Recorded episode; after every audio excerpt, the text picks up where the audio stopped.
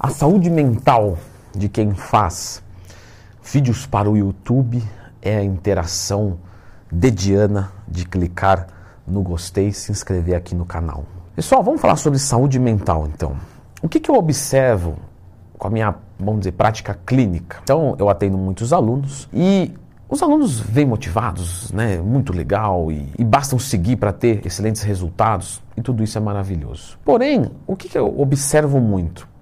Que nós podemos, de uma maneira X ou Y, chegar ao mesmo objetivo. E isso é fantástico, porque quer dizer que a minha metodologia não anula a de outra pessoa, de outra pessoa. E que você que está aí, você pode escolher com quem você simpatiza mais. Poxa, eu sinto uma energia muito positiva com o Leandro, então eu vou fazer com o Leandro. Poxa, eu sinto muita, uma energia muito positiva para fazer com o X ou com o Y, que não é o Leandro. Eu simpatizo mais. Eu acho isso totalmente válido. Eu não gosto de ficar forçando nada, não sou melhor do que ninguém. Porém, tem uma questão energética. Só que, quando você fala de existirem muitas maneiras de chegar no mesmo objetivo, realmente é. Só que tem algumas que realmente não são interessantes. Por quê? Porque, vamos dizer, eu posso emagrecer uma pessoa zerando o carboidrato dela ou não, na mesma velocidade. Na mesma velocidade, Leandro. Eu achei que quem zerava o carbo ia mais rápido necessariamente. Não. Não. Temos estudos que nos mostram claramente que dietas com o mesmo valor energético, proteína e gordura, proteína, carbo e gordura, a velocidade do processo de emagrecimento, de perda de gordura, é a mesma. Só que, claro, quando você tira o carbo completo, você perde mais peso, porque você perde glicogênio, líquido, massa muscular, etc. Então, isso não é legal. Você piorar a performance do treino implica diretamente ao quanto de massa muscular você carrega. Então, você entende que algumas coisas né, são complicadas de se fazer na prática. Só que o que, que acontece, pessoal? Muito não se fala, na verdade quase nada se fala da saúde mental de um indivíduo. Fazer uma dieta extremamente restritiva gera compulsão alimentar. Sempre tem um para dizer, e eu respeito isso. Leandrão, irmão, é que você é fraco. Você não está errado, não. Você está até certo, eu mesmo concordo com você. Mas a questão não é força, a questão é neurotransmissor. Vou dar um exemplo aqui para ficar fácil. Vamos fazer o seguinte: vamos pegar você, que é meninão, que a pipa voa alto, e vamos zerar tua texto. Vai lá e faz o seu melhor. Você fala, pô, mas não consigo ereção, porque sem texto é um negócio que não dá. Não, mas você não é, né? O meninão lá, viril lá, que, que, que derruba tudo. Sim, mas é questão hormonal, Leandro. Exatamente. É isso. Do mesmo jeito que uma mulher que tem os seus hormônios sexuais baixos, ela não lubrifica. É uma questão que ela não consegue. É uma questão que não produz. Ela não manda nisso.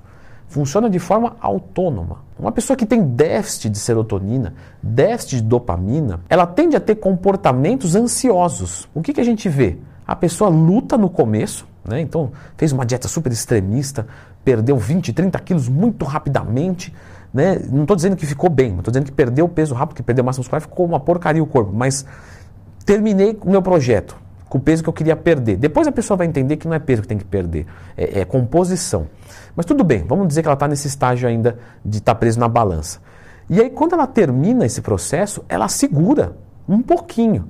Então, a primeira semana ela vai soltando a dietinha, duas semanas, três semanas, um mês. Mas se você olhar ela no final de um, dois anos, ela voltou a ser o que ela era ou piorou. Então, até o seu corpo acertar essa subida de serotonina, que vai vir através da ingestão de alimentos, você sofre, você engorda, você desevolui. Só que isso não é tudo ainda, porque como eu disse, você criou um ambiente ansioso. Essa ansiedade desembocou para a comida e compulsão alimentar, mas não só, ela vai ferrando a tua qualidade de vida. Então, quando você, sei lá, ia, ia apresentar um trabalho, dar uma palestra, tinha uma reunião importante, você normalmente fica ansioso, não é? Normal. Isso aí não tem problema nenhum, você vai ficar ansioso. Só que você vai ficar mais ansioso ainda, isso pode, te atrapalhar. Aí você vai falar engasga, você fica só um pouquinho ansioso, porque você naturalmente já está com a serotonina baixa, dopamina baixa. Isso pode desencadear para um quadro depressivo? Também pode. É muito complicado a gente afirmar o que dá cada coisa, eu sei.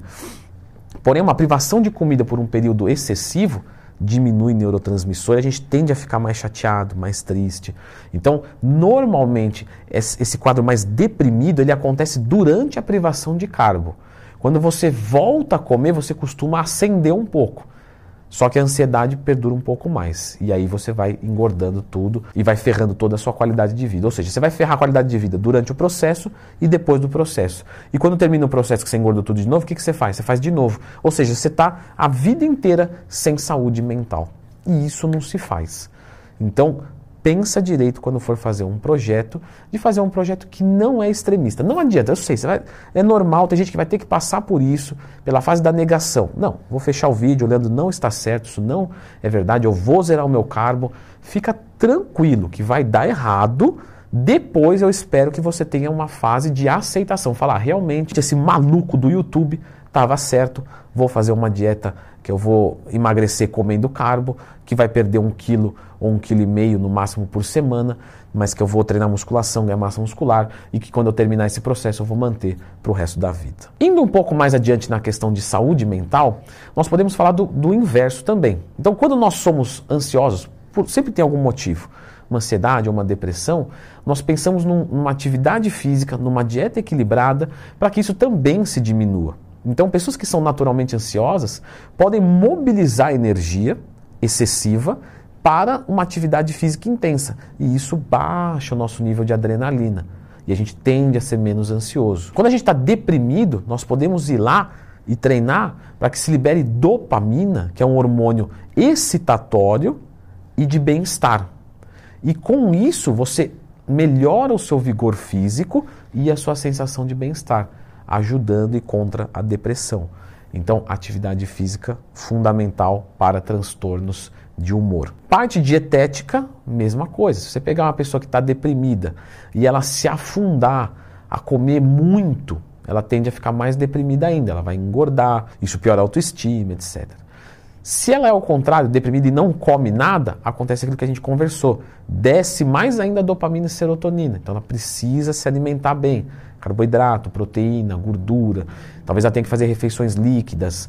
Enfim, nós precisamos dar um jeito dela se alimentar. Ainda no assunto de saúde mental, quando a gente envolve esteroides anabolizantes, obviamente nós podemos ter malefícios aí também. Provavelmente você utilizando algum esteroide anabolizante, alguma coisa, vai subir os seus níveis de ansiedade, de raiva, de nervosismo. Não quer dizer que você vai, você vai acordar uh, querendo matar alguém. Não é isso. Sabe, assim, eu tomei uma fechadinha no trânsito, coisa que eu ia às vezes até dar uma buzinada e falar, ah, sai fora daqui, coisa que acontece.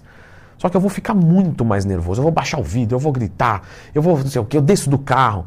Então você tem reações super valorizadas quando você vai falar de raiva, de, de resposta a alguma coisa que te agrediu mesmo. Então é isso que é o humor pior. Não quer dizer que você vai ficar irritado o dia inteiro, mas uma pequena irritação vira uma coisa muito grande e novamente você piora a qualidade de vida. Tem pessoas que quando usam esteroides sentem menos apetite, porque aumenta o nível de ansiedade e essas pessoas não canalizam a ansiedade para a comida, elas canalizam a ansiedade de repente para o trabalho, para alguma outra coisa. Isso reduz o nível de fome. Bem como também tem pessoas que sentem mais fome, porque justamente canalizam para isso. Quando você faz um pós-ciclo, normalmente você tem o efeito inverso. E no pós-ciclo é normal que você fique um pouco mais deprimido também. Porque você tinha uma produção de até de tireoide melhor, porque a testosterona influencia na tireoide.